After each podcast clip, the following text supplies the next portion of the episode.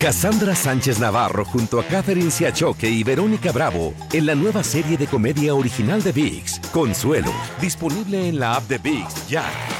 Euforia Podcast presenta la descomposición del cuerpo y particularmente la contradicción que parecía la posición encontrada de las dos señoras. ¿no? Todas estas cosas daban para, para, para seguir el relato de algo diabólico. El misterio de las primas. Escucha la primera temporada de Crímenes Paranormales en la aplicación de Euforia o en tu plataforma favorita. Hola, soy Jorge Ramos y a continuación escucharás el podcast del Noticiero Univisión. El programa de noticias de mayor impacto en la comunidad hispana de Estados Unidos. Buenas tardes. Socorristas de Canadá, Estados Unidos y Francia llevaron a toda prisa barcos y también sondas marinas al lugar donde se detectaron ruidos que podrían ser Jorge del sumergible desaparecido con cinco personas a bordo. Y esos ruidos se han identificado varias veces, son una esperanza de que la nave y sus pasajeros estén muy cerca. Pero el tiempo se les está acabando para dar con ellos antes de que se queden sin oxígeno. Y eso podría ocurrir tan pronto como mañana, como nos cuenta Vilma Tarazona. Surgió una luz de esperanza en la búsqueda del sumergible Titán, desaparecido con cinco personas a bordo en una expedición para visitar los restos del Titanic a más de 12.000 pies de profundidad.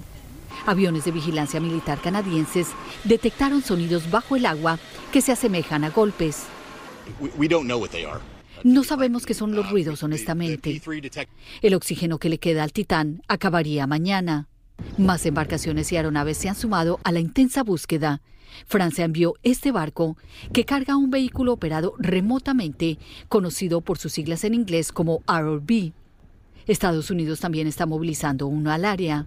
Una vez en la zona, se descolgarán cuidadosamente en el agua, como muestra este video. Armin Kate es un veterano eh, retirado de los guardacostas de Estados Unidos con 34 años de experiencia. Nos explicó cómo sería un eventual rescate con estos vehículos ROV. El ROV eh, está con una soga o una línea, dicen de dos pulgadas, y en el parte trasero de ese barco tienen una polea, exacto y tiene eh, 20 mil pies de, ese, de esa línea, de ese soga.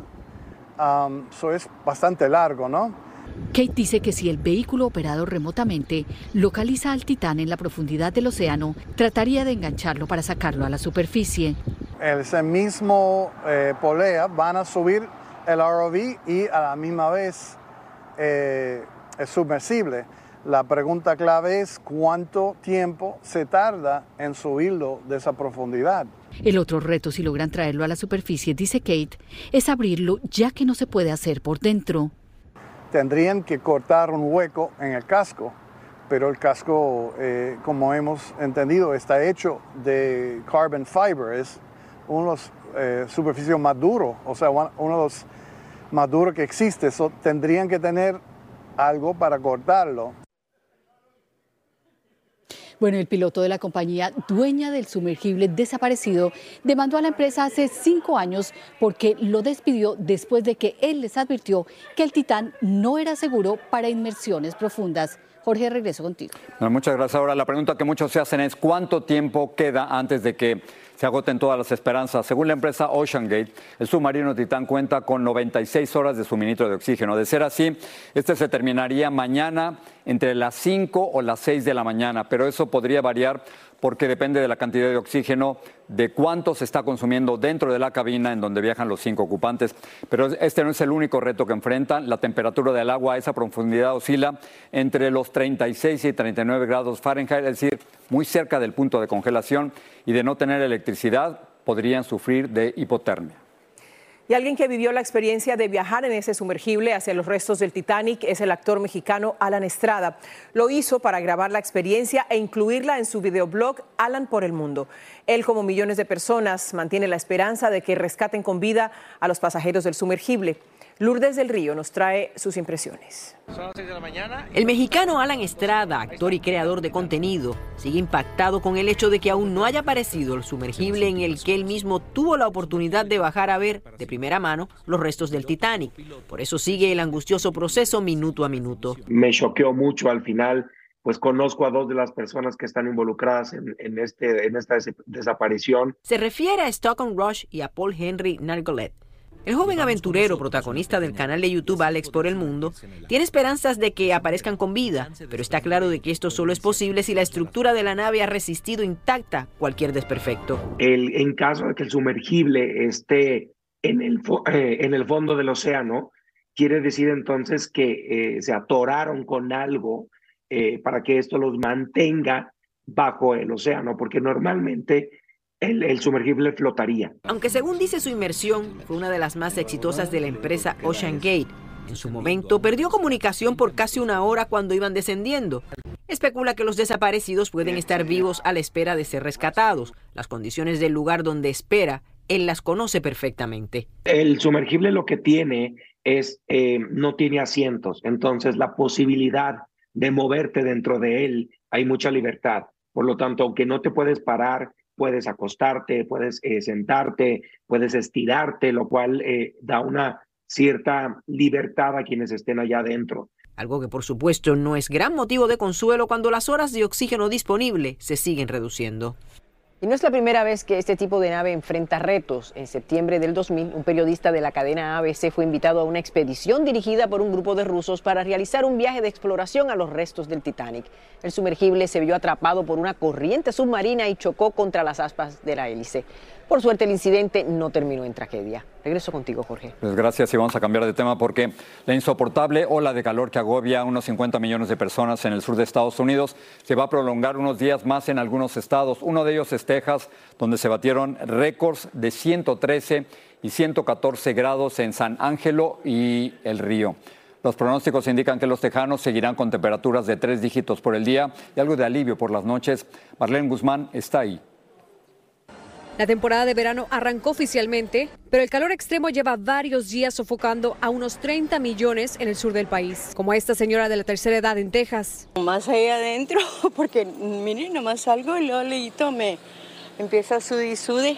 Comerciantes y trabajadores que laboran al aire libre enfrentan la peor parte de esta incesante ola de calor y humedad. Nos tenemos que hidratar, digamos, cada 20 minutos, porque es insoportable la calor de verdad. El Departamento de Bomberos de San Antonio recibe 10 llamadas diarias reportando padecimientos por exposición prolongada al calor. Estamos recibiendo más llamadas de personas que han estado afuera por largos periodos. El calor agotador no detiene a las personas que simplemente quieren disfrutar de sus vacaciones de verano. Y quiero mostrarles lo fácil que se calienta el celular expuesto a estas temperaturas. Está bastante fuerte, bastante fuerte. Cuando entra uno a la tienda, pues bien fresquecito, pero sale uno de ya de vuelta para afuera y la calor que no se aguanta. Las intensas temperaturas levantaron literalmente un tramo de una carretera en el condado Brazoria al sur de Houston y trabajadores tuvieron que repararla en medio del agobiante calor. En San Antonio, Texas, Marlene Guzmán, Univisión. Calor insoportable también en México, donde no existe un registro oficial sobre cuántas personas han fallecido o han sufrido deshidratación por las altas temperaturas que en cinco estados han superado los 113 grados Fahrenheit. El hielo escasea y como nos dice Jessica Cermeño, los apagones ya están provocando problemas. En esta escuela secundaria de Culiacán, en el estado mexicano de Sinaloa, el extremo calor provocó que 10 estudiantes necesitaran atención médica. Una de las jovencitas se desmayó. Aquí de hecho traigo, nos batallamos mucho para hacerla eh, que volviera en sí y después la hospitalizaron. Es que el aire acondicionado no sirve y el cableado eléctrico en pésimas condiciones de plano se quemó con los apagones, porque en Sinaloa se han sentido hasta 131 grados Fahrenheit. La ola de calor ha dejado 23 de los 32 estados con más de 104 grados y cada día que pasa hay más muertos y enfermos. Y escasez de hielo en todo el país. Ahora sí que el hielo se está vendiendo como, como pan caliente. Como a las 10 de la mañana le llegaron 70 bolsas. Y de esas 70, la última me la llevé yo. En algunas tiendas de la capital mexicana no hay hielo desde el fin de semana y a los encargados ni siquiera les han dicho cuándo volverán a surtir. El Centro Nacional de Control de Energía anunció que el país está en estado operativo de alerta por el uso récord de electricidad. Imagínense que hay apagones, entonces sí, si no hay todavía nada y ya están con este alarmismo. En México, Jessica Cermeño.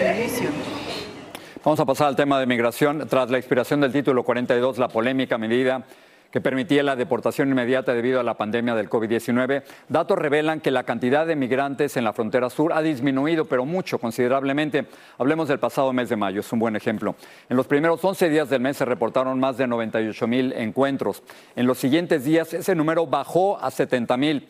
Sobre la medida que regula la entrada legal conocida como Título 8, en mayo se deportó a 47 mil inmigrantes más que en abril. Cassandra Sánchez Navarro junto a Catherine Siachoque y Verónica Bravo en la nueva serie de comedia original de VIX, Consuelo, disponible en la app de VIX ya. Gracias por seguir con nosotros en el podcast del Noticiero Univisión. Vamos a pasar a California, donde funcionarios de salud pública del condado de Los Ángeles advirtieron que algunas farmacias en México venden medicamentos alterados que contienen fentanilo y otros narcóticos. Añadieron que debido al fentanilo hay personas que mueren la primera vez que consumen uno de estos medicamentos. Jaime García está en Los Ángeles y tiene reacciones. En Los Ángeles, donde la epidemia de fentanilo está en su peor momento, el Departamento de Salud emitió esta alerta advirtiendo a los residentes que algunos medicamentos vendidos en farmacias de México están contaminados con fentanilo y otros narcóticos.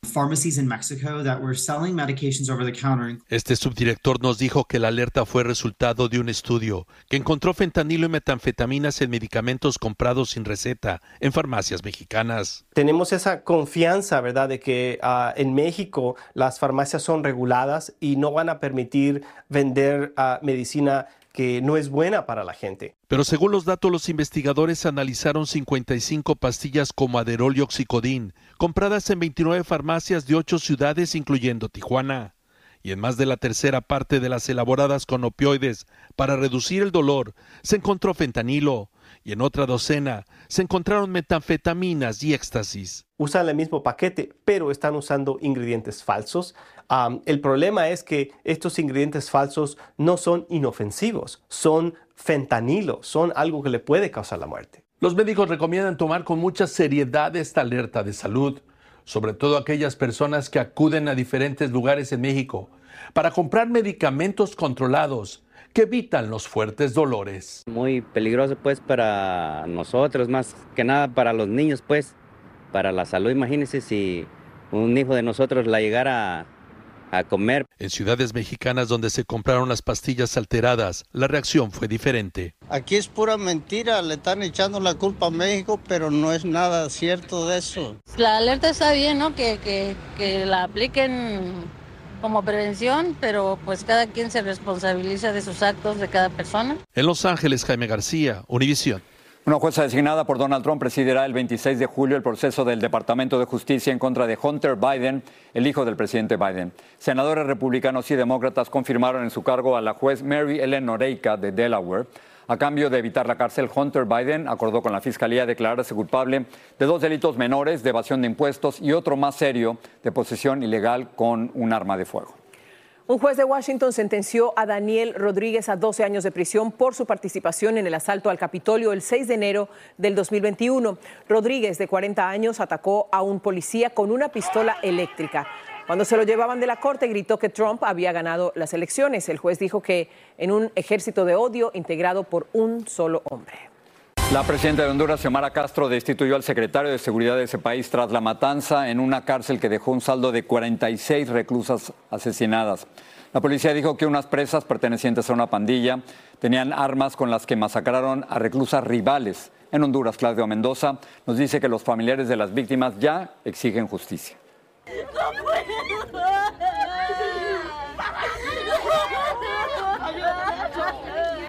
Así está la morgue en Honduras, abarrotada por las angustiadas familias que enfrentan una interminable espera para que les sean entregados los cuerpos de las reclusas que fallecieron en la cárcel. Que hagan algo, que hagan algo, porque ya esto es demasiado ya. Durante la noche y la madrugada, los cuerpos de las internas fueron llevados a medicina legal para practicárseles una autopsia. Ángel Pérez lleva horas aquí porque en el amotinamiento le asesinaron a su esposa y a dos hermanas y espera que le entreguen sus cuerpos. Muy triste, nos dijo que quiere que los culpables de la masacre se les castigue. Hay algo que ver ahí con los policías, porque ¿cómo van a tener R15? Díganme. ¿Cómo van a tener piedras ahí, cuchillos ahí? Hasta el momento, las autoridades informaron que ya tienen identificadas a 12 mujeres que habrían participado en los crímenes de las internas. Desde ayer están los equipos de fiscales, investigadores. Eh, hay tres fiscalías involucradas, que es la Fiscalía de Delitos contra la Vida, la Fiscalía de Derechos Humanos y la Fiscalía eh, de turno. De acuerdo con la policía, las mujeres que pertenecen a la pandilla 18 tenían en su poder machetes, pistolas y otro tipo de armas con las que se abrieron paso y sometieron a los guardias de seguridad. Después se fueron directo al pabellón de su pandilla rival. Allí las habrían atacado y luego le habrían prendido fuego al recinto, convirtiendo la prisión en un escenario de terror. Y mientras se investigan más elementos sobre esta tragedia, las familias de las reclusas solo piden que este macabro hecho no quede impune. Nosotros aquí pedimos justicia porque eso que hicieron no fueron perros los que mataron, no que fueron personas. En Tegucigalpa, Honduras, Claudia Mendoza, Univisión. En Estados Unidos, un hispano conductor de Uber está grave después de que una pasajera le disparara porque pensaba que la estaba secuestrando. La mujer dijo que lo hizo al ver una señal de salida en una carretera de El Paso, Texas, que decía Juárez, México, y creyó que el chofer la llevaba al otro lado de la frontera. La mujer fue arrestada porque tomó una foto del hombre y se la envió a su novio antes de pedir ayuda a la línea de emergencia. Los trabajadores de una cadena de taquerías de California creían que les estaban perdonando sus pecados, pero en realidad los dueños del negocio habían contratado a un falso cura para obtener supuestas confesiones sobre su lealtad a los jefes. Una investigación federal descubrió varios abusos laborales y Luis Mejid nos explica la penitencia económica que impusieron a estos empresarios. Si hubiera un concurso de originalidad para no pagar lo debido a los empleados, esta taquería en Sacramento ganaría el premio. El Departamento del Trabajo dice que los dueños de la taquería Garibaldi contrataron a un sacerdote falso para que los empleados confesaran sus pecados laborales. ¿En su carrera ha visto algo así alguna vez?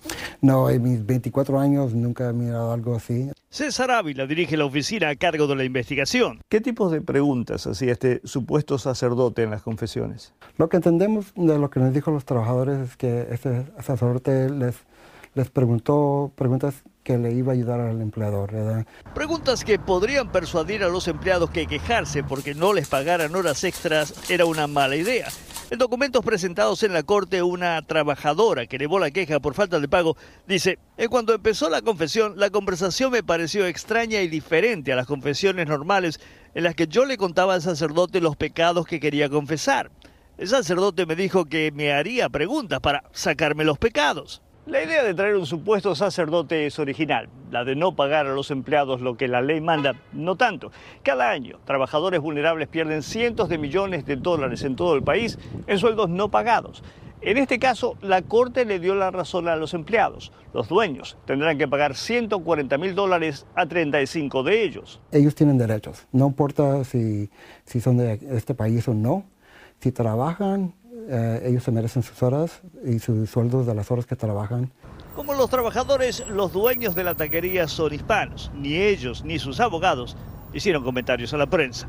En Sacramento, California, Luis Mejid, Univisión. Serán pollos digitales, pero desde ahora los restaurantes del país podrán incluir en sus menús platos con carne de pollo que no procede del huevo de una gallina, sino del avance de la tecnología. Bueno, no suena tan bien, pero bueno, reguladores federales aprobaron la venta de carne de pollo elaborada con células animales. Blanca Rosa Vilche nos explica este salto científico de los gallineros tradicionales a sofisticados laboratorios. Es una de las carnes más populares y la que más variedad ofrece a los cocineros. Verona Barrientos compra casi 600 libras de pollo a la semana para su restaurante pero pollo de células cultivadas en laboratorio no le entusiasma para incluirlo en su menú. ¿Qué jugo natural va a botar de su piel, de su carne? ¿Cómo va a ser su pellejo? Ponte a pensar el pellejo del pollo, ¿cómo va a ser? Upside Foods y Good Meat son las compañías de California aprobadas por el Departamento de Agricultura para vender carne que no proviene de animales sacrificados. Podríamos hacer algo distinto en vez de dedicar tanta tierra y tanta agua en animales que serán sacrificados después. Básicamente esta carne es cultivada en tanques de acero con células provenientes de un animal vivo o de un huevo fertilizado o un banco especial de células. Upside la sacará en planchas grandes a las que después les darán forma de chuletas de pollo. Agarramos células del animal sin, sin lastimar al animal, sin matarlo, sin herirlo, sacamos esas células, lo llevamos en un laboratorio y luego tratamos de reconstruir el tejido de la carne. ¿Se imagina sirviendo ese tipo de pollo? No, yo creo que el sabor sería diferente. Pregunta sobre el sabor, pero también cuándo va a estar disponible. Todavía tenemos que esperar. Lo que sí se sabe es que va a ser más caro. Más caro porque no se puede producir por ahora a la misma escala que la carne tradicional. Si ya lo lanzaron, vamos a ver qué aceptación tiene. Esta es la oferta y la demanda. Chefs como José Andrés ya dijeron que formarán parte de su menú. Elizabeth tiene otros planes. Cuando tú veas la palabra artificial ya no te sorprenda, porque hoy en día si tú quieres algo orgánico vas a tener que hacerlo en tu casa, echarle su maíz y empiezas a crear tu pollito porque no tenemos de otra. En Nueva York, Blanca Rosa Vilches, Univisión. Me suena como el futuro, ¿verdad? Pues sí. Bueno, lo que sí es cierto es que es una mejor manera de hacer las cosas. Y distinta, sin la menor duda. A ver, ¿qué, qué piensa usted? Gracias. Buenas noches.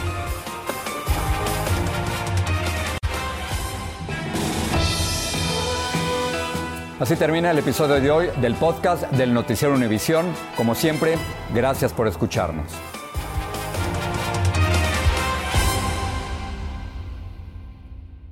El escándalo alrededor de Gloria Trevi es cada día más grande y parece no tener fin.